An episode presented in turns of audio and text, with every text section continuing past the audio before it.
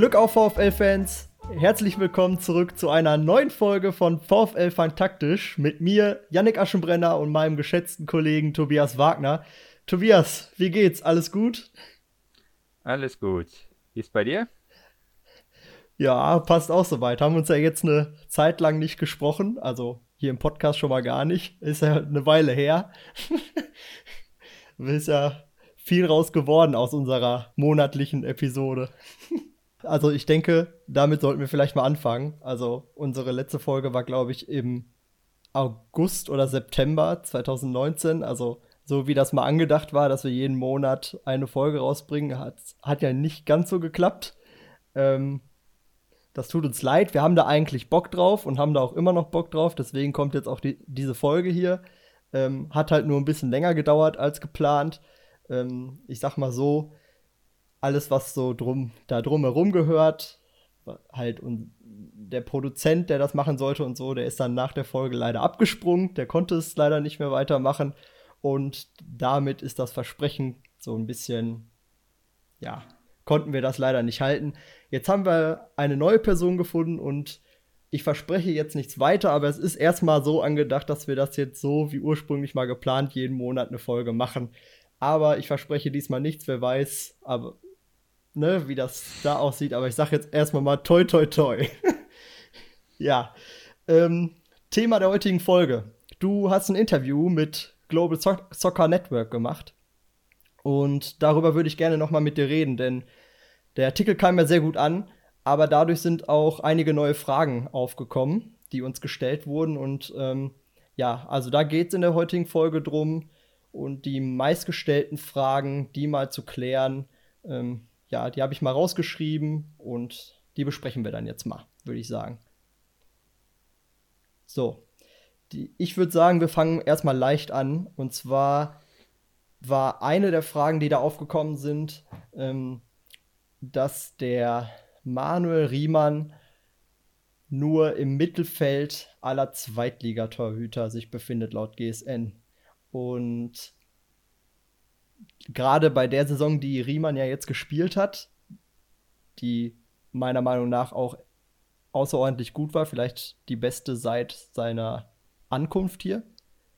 So, also das seit seinem ersten Jahr. Ähm, ist das auf jeden Fall sehr verwunderlich oder wie ist das zu erklären? Ja, ähm, jetzt ganz vor kurzem gab es ja auch eine Statistik hier von Opta, die mehrere Leute bei Twitter aufgegriffen haben, wo geschaut wurde äh, nach Expected Goals, wenn der Ball aufs Tor kommt, wie groß ist die Wahrscheinlichkeit, dass er reingeht und wie viel davon kann der Torhüter quasi verhindern. Äh, da war ja äh, Riemann, glaube ich, irgendwie siebter oder achter, aber schon mit einem ja nicht signifikant negativen Wert. Das heißt also, ähm, wenn es jetzt zum Beispiel um die Qualität direkt auf der Linie bei Schüssen geht, ist er halt nicht überdurchschnittlich. Ich, meine, ich weiß, er hatte auf jeden Fall äh, zwei, drei Situationen, auch gerade jetzt in den letzten Spielen, in den Anfangsphasen, wo er uns mehrfach den Arsch gerettet hat mit grandiosen Paraden. Aber wenn man es dann über die ganze Saison sich anguckt und irgendwie mit statistischen Indikatoren bewertet, ist er halt jetzt kein überdurchschnittlicher Mann auf der Linie. Und ähm, auch ähm, immer noch natürlich die Strafraumkontrolle ist immer noch auch nicht so stark wie zum Beispiel bei einem Torhüter, der deutlich größer gewachsen und physisch stärker ist. Wobei er natürlich in den Eigenschaften mit Ball am Fuß sicherlich zu den Top-Torhütern der zweiten Liga gehört. Aber ich denke, das Gesamtpaket ist dann vielleicht nicht überdurchschnittlich und darum geht es ja. Ja, das fand ich halt gerade so spannend, weil also wird quasi in der Statistik oder in dem Index von GSN quasi das aufgezeichnet oder das berücksichtigt, was auf der Linie passiert, weil eigentlich, wie man so den ganzen Artikel, wenn man sich den ganzen Artikel so durchliest, ist das ja eigentlich, da wird ja alles berücksichtigt bis Social Media Aktivität und so, hat, er dir ja erklärt. Ähm, da fand ich schon sehr verwunderlich, dass dann das dabei rauskam, weil meiner Meinung nach, der jetzt allerdings persönlich auch das Spielerische bei einem Torwart sehr hoch bewertet. Ähm, gehört Riemann definitiv nicht in die, ins Mittelfeld der zweiten Liga, sondern, also, nehmen wir jetzt mal nur das Spielerische, da fällt mir jetzt vielleicht noch ein, ein Pollersbeck vom HSV ein, aber dann wird es auch schon schwierig, mit jemandem, der mit Manuel Riemann mithält. Also was er mit dem Ball auf dem Fuß, am Fuß macht. So. Und auf der Linie, ja, hast du ja jetzt dann gerade auch schon gesagt, hat er uns jetzt zuletzt ein paar Mal auch den Arsch gerettet. Okay, über eine ganze Saison mag sich das halt, ja, vielleicht dann auch wieder ein bisschen verwässern so. Ähm, gerade weil ja auch am Anfang nicht alles so perfekt lief beim VfL. Aber dass das Spielerische, also wird das so wenig bewertet in diesem, in dem Index, in der Statistik, Metrik, keine Ahnung, wie man das nennt. Ja, ich bin natürlich kein Mitarbeiter bei DSN, das heißt, ich kenne natürlich nicht die genaue Gewichtung in deren Algorithmus. Ähm, ich habe nur mitbekommen aus dem Interview, dass er gesagt hat, sie äh, benutzen natürlich sehr viel den Datenkatalog von so Statsbomb und den Leuten, die sehr viel mit diesen eventbasierten, Opta-basierten Daten arbeiten. Und ähm, gerade zum Torhüterspiel weiß ich, dass es zum Beispiel auch Metriken gibt, die zum Beispiel schauen an einer bestimmten Stelle im Strafraum, was ist die Erwartung, dass ein Torhüter einen Ball abfängt. Und dann wird halt geguckt, ob äh, jetzt der Torhüter, der bewertet wird, auch an diesen Positionen mit der gleichen Wahrscheinlichkeit Bälle abfängt. Ja? Was dann zum Beispiel so eine Metrik wäre, die benutzt werden kann, um Strafraumhoheit zu bewerten. Und ähm, da würde ich jetzt Riemann, ohne dass ich jetzt Zahlen kenne, nicht so stark einschätzen, dass er da auf jeden Fall im oberen Teil der zweiten Liga ist. Ne? Über die Metrik mhm. auf der Linie hatten wir gerade schon gesprochen. Und dann ist natürlich auch wieder die Frage bei der spielerischen Klasse, wie wird das jetzt genau bewertet? Also was zum Beispiel Driemann ja sehr viel macht, sind halt auch, dass er mit so kleinen Dribblings oder so direkt Lücken anvisiert. Und er ist halt relativ gut darin, sehr lange Bälle genau zu spielen. Ich vermute allerdings, dass jetzt nicht darauf geguckt wird, wie kommt der, wie schwierig war jetzt eine Situation, sondern am Ende wird dann wieder wahrscheinlich auf Passquoten oder so geguckt, dass dann ähm, vielleicht das, was man jetzt, wenn man ähm, es im Detail anschaut, dann doch nicht in den Zahlen wiedergeben kann. Aber alles nur Vermutung, weil ich halt das Interne nicht wirklich kenne. Hm. Ja, okay, wenn man jetzt Passquoten nimmt, dann kommt natürlich auch wieder darauf an, er versucht ja beispielsweise auch relativ häufig schnell herauszuspielen, um eventuell einen Konter einzuleiten und so weiter. Dann geht der Ball wieder mhm. verloren. So, da geht das dann natürlich ein bisschen unter, dass er mhm. rein technisch auf sehr hohem Niveau agiert. Mhm. Und wir hatten ja auch durchaus eine Phase so Mitte der Saison, wo wir auch zu Recht kritisiert haben, dass zu viel gepölt wird, zu viel Richtung Gambula geht, äh, wo wir halt auch Probleme hatten mit dem Spielaufbau, wo man sich dann vielleicht auch die äh, Passquote ein bisschen kaputt gemacht hat, weil dann man eben nicht mh, hm, schnell irgendwie Leuten den Lauf gespielt hat, sondern mehr oder weniger gut Glück irgendwo in die Mitte Richtung Ganvula. Und äh, ich meine, Ganvula hat eine gute Kopfballquote, aber der gewinnt halt dann doch nicht jeden Ball, ne? Wäre schön, wenn. so, aber um das jetzt, also quasi um den, die erste Frage abzuschließen, er hatte ja empfohlen im Interview, oder quasi dem VfL würde er empfehlen, hat er gesagt, dass die sich nach einem weiteren Torhüter äh, umschauen. Siehst du das genauso? Weil ich würde das mit einer, ich würde das ganz klar mit Nein beantworten. Also ich bin froh, dass Manuel Riemann, dass sich der Vertrag da um ein Jahr verlängert hat automatisch und dann. Ja, ein wichtiger Punkt, den er genannt hat, war ja auch, dass einfach die Qualität der zweiten Reihe zu niedrig ist. Dass also auch jetzt auf Riemann nicht wirklich Druck herrscht. Und wenn man sich die Leistung von Grave anschaut, äh, die er dann in den zwei Spielen, die er jetzt bekommen hat, gegeben hat, die waren natürlich Dreves, auch. Dreves. Oh, okay, Dreves. Grave ist denn dann noch der dahinter, ne? genau, äh, die waren ja. halt auch nicht äh, entsprechend gut. Also da waren ja zweimal irgendwie große Böcke mit drin. Äh, und den Punkt sehe ich schon. Ne? Ich sehe nicht, dass wir jetzt unbedingt eine neue Nummer 1 kaufen müssen. Aber ja, eventuell macht es Sinn, äh, sich eine gute Reserve zu suchen. Hm? Riemann ist jetzt nicht hm, besonders. Herausforderer, meinst du? Genau, Herausforderer oder halt auch für den Fall einer Verletzung. Ne? Riemann ist jetzt nicht bekannt dafür, dass er irgendwie hohes Verletzungsrisiko hat, aber man weiß ja nie, was passiert. Ne? Ich meine, gerade als Torhüter kannst du immer mal irgendwie El Ellbogen und ein Knie ungünstig abbekommen und dann ähm, bist du doch mal ein paar Wochen raus. Ne? Hm. Gut, gut. Wollte ich einfach mal nochmal gehört haben. Ähm, Wechseln wir zur zweiten Frage, würde ich sagen, weil mehr kann man dazu dann jetzt, glaube ich, auch nicht mehr sagen. Ähm, ja, der VfL hat sich statistisch überall verbessert, quasi jetzt nach der Corona-Phase war das, meine ich, in dieser kleinen Tabelle, die in der, äh, die im Artikel hm. auftaucht. Das war, ich glaube, das hat jeder gesehen, weil das stach direkt heraus zwischen mhm. diesem ganzen Text. und äh, ja, allerdings sind die Flanken zurückgegangen. Und da haben sich auch Leute gefragt, so ja, okay, das ist ja alles gut und schön, alles, alles hat sich verbessert, das ist top. Wir haben auch alle gesehen, dass wir nach der Corona-Pause ähm, ja besser geworden sind und ja am Ende quasi auch zum Corona-Meister also jetzt genannt, ernannt wurden.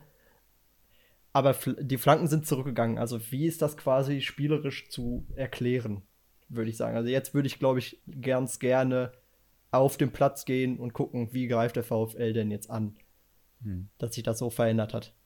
Also ich glaube, es sind zwei maßgebliche Dinge. Zum einen ähm, ist äh, ja für die Zeit nach Corona äh, Blum zum Großteil nicht mehr auf dem Feld gewesen, weil er halt dann verletzt war.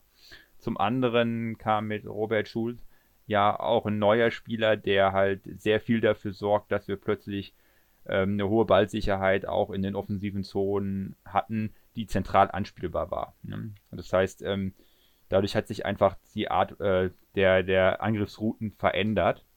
Ähm, ich weiß, äh, vor der Corona-Phase hatten wir teilweise Phasen, wo wir 50% der Angriffe über die linke Seite eingeleitet haben. Ne?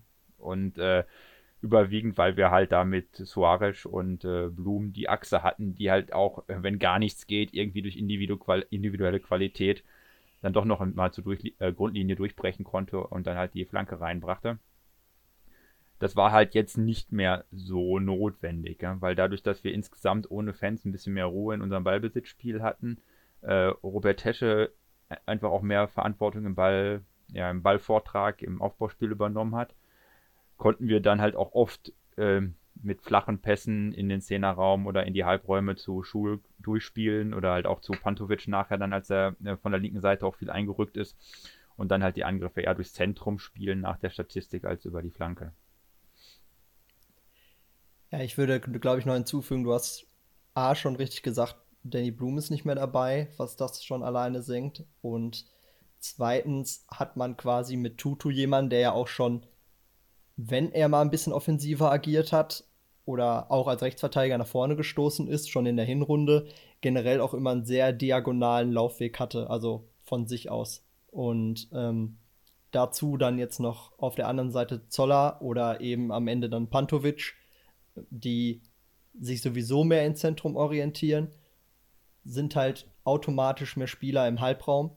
Und ähm, da fand ich schon, dass der VfL, also ich habe jetzt nicht nochmal irgendwelche Zahlen ausgesucht, aber ich hatte den persönlichen Eindruck von den Spielen, die ich gesehen habe, dass der VfL schon versucht, mehr über die Halbräume jetzt zu kommen, als noch vor der Corona-Pause. Also, dass gerade Tutu sehr oft da diesen Raum ansteuert, hinter die Abwehr versucht zu kommen und dass dann halt über Jule versucht wird, halt einen Kurzpass da reinzuspielen. Na, bin ich, bin ich total bei dir.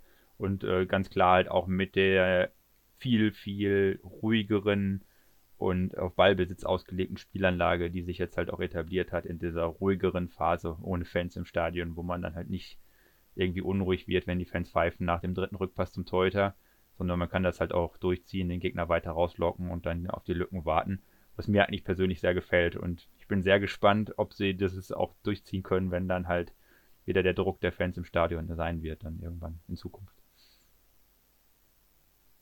Hm. Glaubst du, also glaubst du wirklich, dass das, dass die Fans nicht da waren, dass das so viel gebracht hat? Also dass das quasi so einen großen Unterschied gemacht hat? Ähm, also für mich ist das der einzige tatsächliche Unterschied, den es zwischen der Phase vor Corona und nach Corona gab. Und äh, es fällt extrem auf, ne, dass man jetzt doch viel häufiger wieder äh, auch aus dem vorderen Drittel eigentlich wieder bis zu den Innenverteidigern zurückspielt, um im Zweifel den Ballbesitz zu sichern, äh, bevor man irgendwie eine ähm, Harakiri-Aktion versucht. Und ähm, das führt halt auch dazu, dass man gerade bei Führung eigentlich viel, viel ruhiger spielen kann, weil wenn man weiterhin viel mehr den Ball hat als der Gegner, ähm, muss man halt auch nicht ständig irgendwie verteidigen, was dann halt auch die Chance auf ein Gegentor senkt. Ja? Vielleicht schneiden wir den Teil raus, damit machen wir uns unbeliebt bei der Ostkurve. Also unser Appell ist, vielleicht ab und an mal ein bisschen ruhiger sein und dann läuft das beim VfL sportlich besser. ja, ich, also ich würde das, glaube ich, du hast schon recht, das ist halt das Einzige, was sich großartig geändert hat. Aber ich hoffe, dass es einfach vielleicht diese kurze Pause war, dass man quasi noch mal so eine kleine Vorbereitung hatte, obwohl man die eigentlich auch im Winter schon mit Reis hatte, ne? Hm. hm. Ja, und ich glaube, ein letzter Punkt, den wir noch nicht erwähnt haben, zum, in den letzten, ich weiß nicht wie vielen Spielen, aber irgendwie bestimmt 5, 6, war auch Ganvula dann nicht mehr dabei, ne? sodass dann halt auch letztendlich der Abnehmer für Flanken fehlte, weil Winsheimer ja doch eher einer ist, der mit Ball am Fuß abschließt, als mit dem Kopf. Ja, es äh, fängt ja bei Winsheimer an, also jetzt mal ganz plump gesagt, er ist 1,80 und nicht 1,93, 95 wie Ganvula so. Ja, ne? was dann noch dazu kommt. Was dann vielleicht auch einfach bedeutet, ähm, dass man vielleicht eher doch nochmal hinten rumspielt, als jetzt irgendwie eine verzweifelte Halbfeldflanke zu schlagen. Ja, aber um, also da könnte ich jetzt auch nochmal nachfragen, aber das sparen wir uns mal für, eine, für die nächste Folge dann auf. Weil das Thema Winsheimer finde ich nämlich recht interessant, wie du den bewertest. Oder möchtest du das jetzt aufmachen? Nein. Warten wir mal ab, äh, ob er denn dann verlängert oder ob wir überhaupt noch weiter über ihn reden müssen. okay, gut. Äh, ja, du hattest gerade schon mal Robert Tesche angesprochen, ähm, der ja unter Reis quasi wieder zum Stammspieler geworden ist. Und stattdessen ist halt Vitali Janelt halt Backup, würde ich sagen, hinter ihm und Lucia relativ deutlich. Allerdings ist er wieder laut den Daten von äh, Global Soccer Network auf Erstliganiveau, wenn er spielt, und hat auch das Potenzial, noch viel, viel größer zu werden. Ähm, macht der VfL einen Fehler, wenn Robert Tesche spielt anstatt Janelt? Oder so, also sollte man die tauschen? Oder wieso kommt Janelt nicht an Tesche vorbei, wenn man jetzt mal wieder dann auf den Platz schaut und mhm. weg von den Zahlen? Also hier zu dieser Antwort gibt es zwei Aspekte. Einmal den Aspekt dazu, worauf dieser Index basiert, äh, ähm, um die Zahl zu erklären. Und dann der zweite Aspekt, äh, der mehr über Spielerrollen geht. Äh, zu den Zahlen. Ähm, dieser GSN-Index hat ja verschiedene Säulen. Und das aktuelle Leistungsniveau in den Performance-Daten ist ja nur eines. Ich, ich habe jetzt nicht die Zahlen direkt vor Augen. Ich weiß nicht, ob du die, die Grafik gerade da hast wie das in dieser einen äh, Abbildung aussah, wo wirklich die Pe ähm, Performance in dieser Saison gegenübergestellt wurde, ob Janelt da auch ganz weit vorne mit dabei ist. Ähm, aber ich denke, wo Janelt auf jeden Fall punktet, ist in dieser Potenzialdimension. Ähm, Janelt war halt lange Zeit Unnationalspieler, ich glaube, äh, durch alle möglichen Jugendnationalmannschaften. Janel kommt aus dem Ausbildungszentrum von RB Leipzig, was sicherlich äh, äh, in Deutschland eins der besten Ausbildungszentren ist. Und ähm, das haben wir in dem Interview auch gelernt, dass die äh, Qualität des Nachwuchsleistungszentrums auch eingeht bei der Potenzialbewertung. Ähm, was dann letztendlich auch dazu führt, dass gesagt wird, okay, Janelt hat das Potenzial, irgendwann ein gestandener Bundesligaspieler zu werden. Ne? Weil jemand, der normalerweise aus dem Leipziger Nachwuchszentrum kommt und irgendwie von der U15 bis zu U21 alle Nachwuchs Nationalmannschaften durchläuft, hat halt schon mal eine ganz gute Aussicht, wenn er da nicht irgendwie, wenn er auf dem Feld ist, nur Murks macht. Und das ist ja nicht der Fall. Ne? Äh, und das bringt uns direkt zum zweiten Aspekt, den Spielerrollen, wo Jan halt so ein bisschen zum Verhängnis wird, dass er als Spielertyp einfach zu ähnlich zu Antoni Lucia ist, der als Kapitän und ähm, ja auch so äh, ruhiger Leader der Mannschaft gesetzt ist. Und wenn wir mit Janelt und mit Losia spielen, haben wir halt zwei sehr vertikale, zwei sehr, ich sag mal, Box-to-Box -Box in Richtung auch des gegnerischen Strafraums orientierte Sechser, was dann so oft so ein bisschen die Balance auch durcheinander bringt. Ja, während Tesche ähm, vom Typus her eher jemand ist, der so ein Raumdominator ist, der so im Ballbesitz eher aus der Tiefe aufbaut, der auch sehr äh, exakte Verlagerung spielen kann, immer wieder auch kleine Lücken findet, um irgendwie den Ballvortrag aufrechtzuerhalten. Äh, und halt defensiv auch eher einer ist, der, der die Räume sichert und äh, Lücken schließt, als jetzt versucht, aggressiv in den Zweikampf zu gehen. In dem ähm, Interview hatten wir ja auch äh, für die Mittelfeldspieler die Spielerrollen aufgeführt. Und äh, da war ähm, ja, das bei Lucia und Janel wurden beide als, als ich glaube, Ball-Winning Midfielder oder sowas bewertet. Also Leute, die überwiegend über den aggressive Zweikampfführung rausrücken, äh, sich identifizieren, während äh, Tesche als Deep Lying Playmaker äh, klassifiziert wurde. Und ich habe gerade schon gesehen, du hast anscheinend die, die Performance Scores gefunden. Das heißt, da gibt es jetzt auch nochmal ein Update. Genau, genau. Ähm, also, laut Performance Score, da liegt er bei 56 und das ist als hoch bewertet. Also, das liegt über mhm. dem Durchschnitt von 54,45 des VfL. Mhm. Und wo steht Tetsche? Hm. Toll, jetzt habe ich das gerade wieder. Äh, Robert Tesche liegt bei 57,56, also er ist drüber. Und Lucia? Wenn wir jetzt schon, dann haben wir sie alle.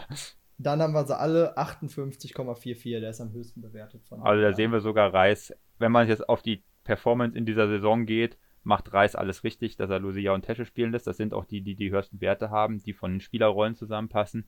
Ähm, das Potenzial von Janelt ist halt einfach da. Ne? Und ich meine, Lucia, ich weiß nicht, wie alt er genau ist, aber ich glaube, er ist schon irgendwie so 31, 32 vielleicht äh, in zwei Jahren oder so kommt dann die große Zeit von äh, Janelt und der wird unser neuer äh, Mittelfeldmotor, der die Gegner zu Tode presst und äh, viele Bälle dann auch nach äh, Gegenstößen und so noch im Strafraum verwertet. Okay, ich möchte dich jetzt einmal erstmal korrigieren. Also Anthony Lucia ist inzwischen 34 und ähm, die Frage ist insofern also, um das mal zusammenzufassen, falsch gestellt, da Janelt nicht die Konkurrenz zu Tescher eigentlich ist im Kader, wenn man es mal so beleuchtet, sondern eher die Konkurrenz zu Lucia und der ist halt Kapitän. Schwierig. Aber vom Potenzial her soll, hätte man quasi einen sehr, sehr guten Nachfolger im, in petto. Ne? Ähm, da würde ich jetzt aber, du hast gerade einmal was gesagt und da würde ich jetzt wieder nachhaken, weil das ist jetzt keine Frage eines Lesers, sondern das ist dann meine Frage, die du vielleicht aber auch wieder nicht so beantworten kannst, weil du da nicht Mitarbeiter bist. Also, die Jugend, die Nachwuchsleistungszentren sind dort auch mit in der Bewertung mit drin, hast du gesagt, ne? Und deswegen ist Janel schon besser bewertet. Automatisch vom Potenzial, ja? Genau, auf der Potenzialsäule, ne? Also auf einer von den vier Säulen. Okay.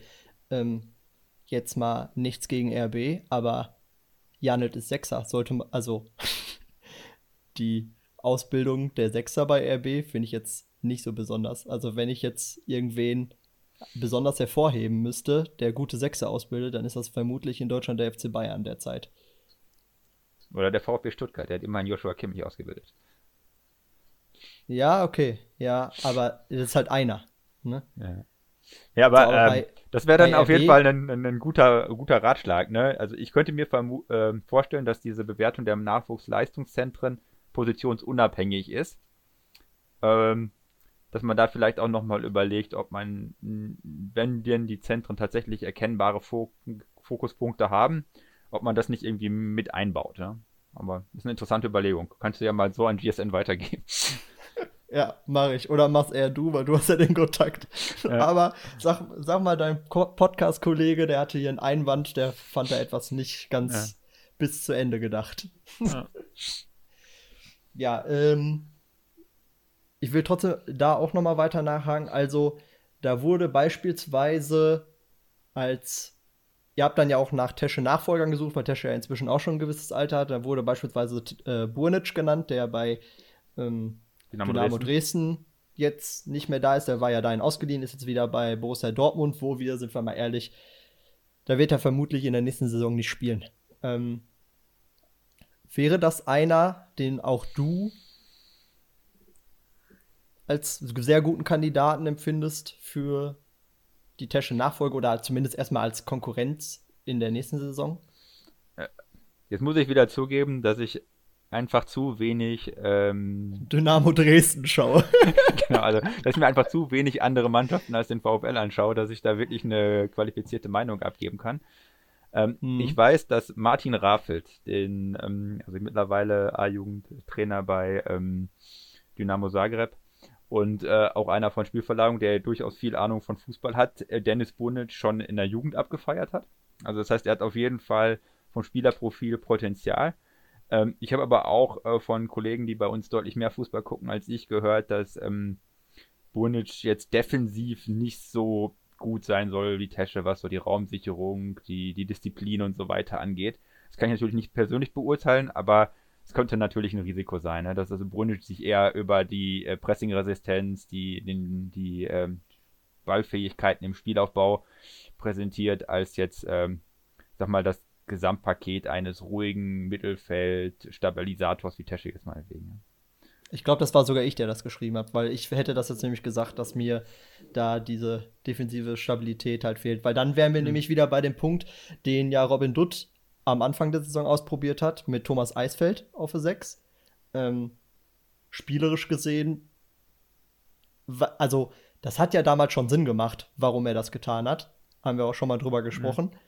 In unserer ersten Folge. also in der letzten mhm. Folge. Ähm, nur hat das ja aufgrund ja, defensiver Defizite von Eisfeld nicht ganz so geklappt, würde ich jetzt mal sagen. Ähm, das wäre bei Burnic vielleicht ein Ticken besser. Also ich will jetzt nicht auf Eisfelds Niveau heben, aber es ist halt deutlich nochmal ein Unterschied zu dem, was Tesche da abfangen kann. Mhm. Und das ist halt doch noch immer relativ wichtig beim VfL.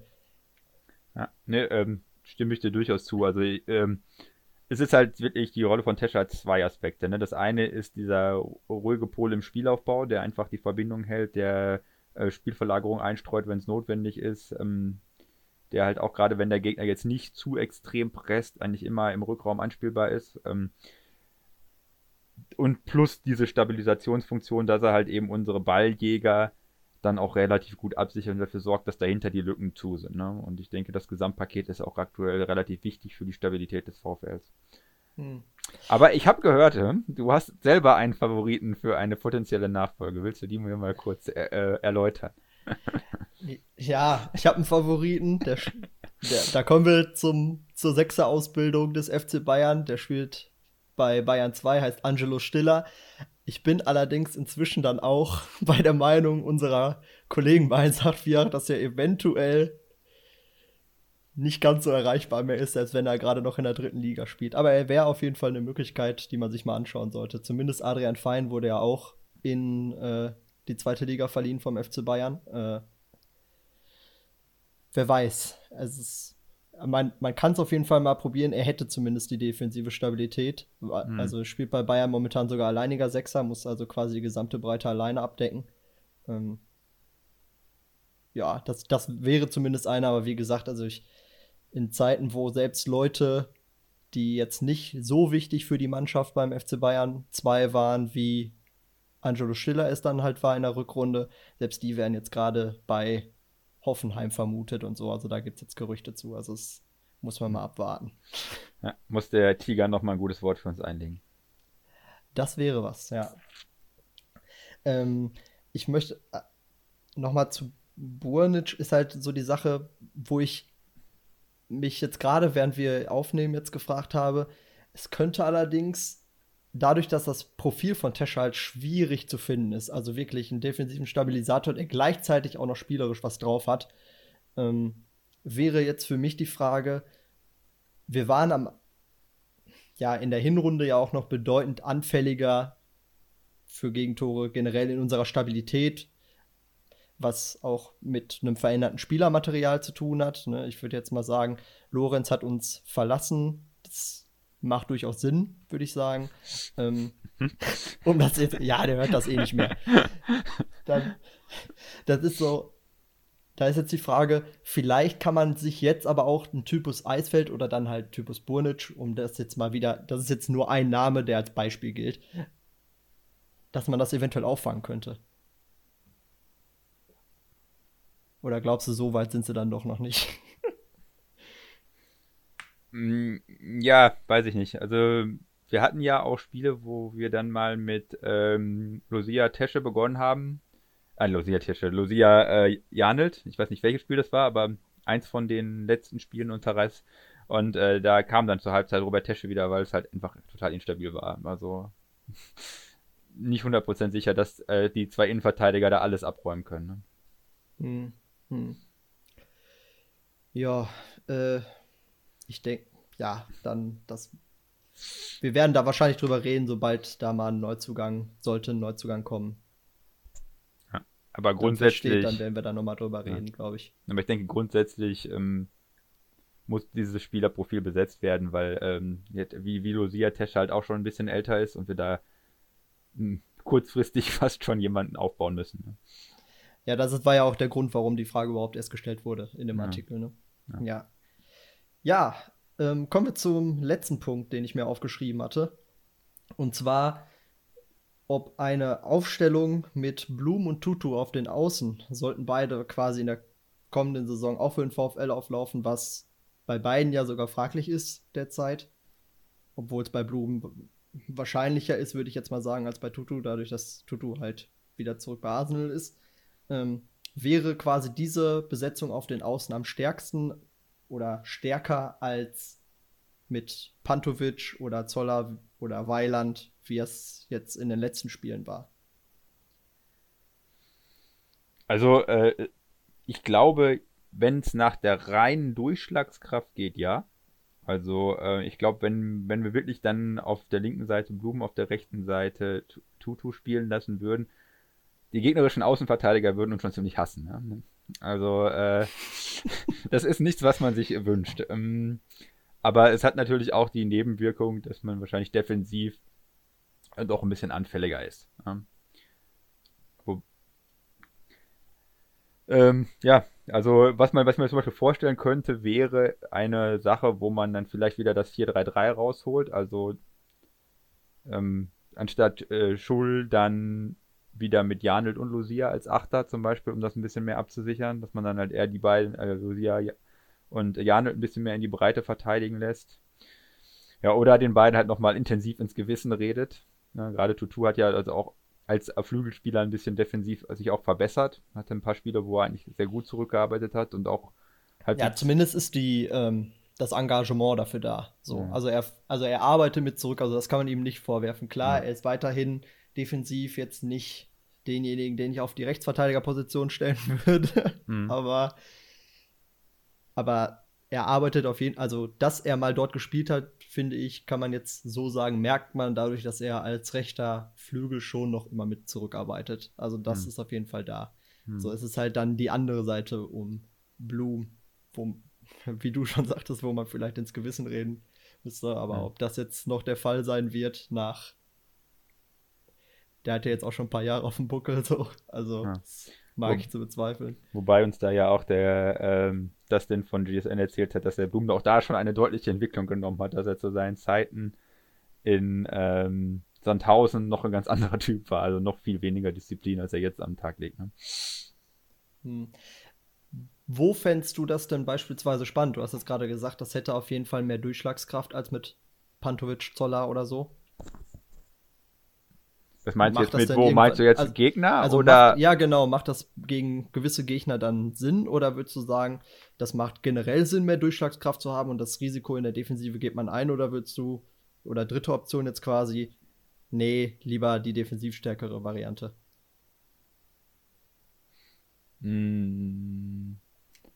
Also ich glaube, es macht Sinn gegen Gegner, die ein bisschen höher verteidigen. Einfach damit man ein bisschen mehr Raum hinter den Außenverteidigern hat, den man mit der Geschwindigkeit auch attackieren kann.